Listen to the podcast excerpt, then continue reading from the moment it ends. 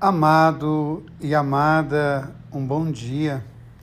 Às vezes a gente envia a palavra de Deus para tantas pessoas, tentando levar ao coração das pessoas uma mensagem de esperança, de paz, de bênção.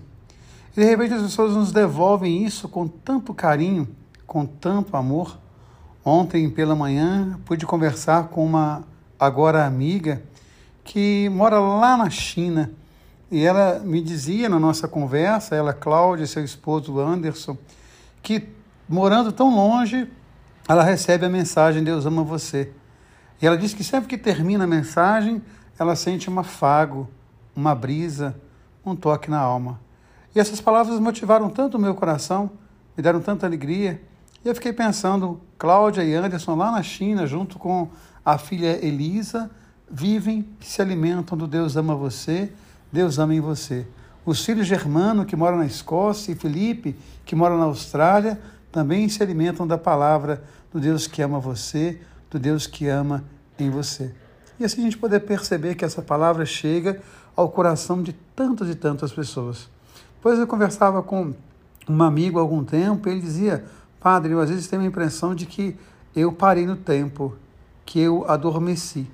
Até falava isso na missa de domingo, na pregação, lembrando até uma canção de Titãs, eu não tenho mais a cara que eu tinha, no espelho dessa cara não é minha, é quando me toquei achei tão estranho. Ele vai dizer que eh, ele estava dormindo, né? eu não caibo mais nas roupas que eu cabia, eu não mexo mais a casa de alegria, os anos se passaram enquanto eu dormia. E é muito interessante quando a gente escuta a palavra hoje e o profeta Isaías vai dizer: aqueles que estão nos túmulos, sair, voltai para a vida, tomai a vida nas mãos. Não deixe a morte dizer a última palavra na sua história e no seu coração.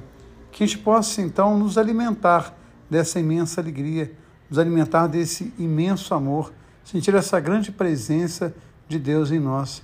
Que a gente possa trazer né, aquilo que nos fala o profeta Isaías, sair, ou seja, colocar para fora o nosso coração, a nossa vida. Nem Os que estão nas trevas, mostrai-vos gente não fique perdido na escuridão e que nós possamos ouvir aquilo que nos fala hoje o Evangelho, o amor do Pai. O Pai que ama o Filho se manifesta no Filho. O Filho que ama cada um de nós e se manifesta em cada um de nós. Assim, aquele que crê toma para si a palavra e faz a palavra viver em si. Que a gente possa nos alimentar desse amor, nos alimentar dessa alegria, que a gente possa experimentar essa ressurreição Cada dia, aqueles que estão no túmulo ouvirão a voz. Que hoje possa ser o dia de a gente escutar essa voz, de a gente experimentar esse amor, de a gente falar ao nosso coração.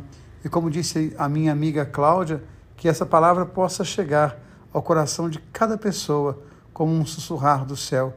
Que a gente possa chegar ao coração de cada pessoa como um afago, como uma brisa, como um toque de Deus.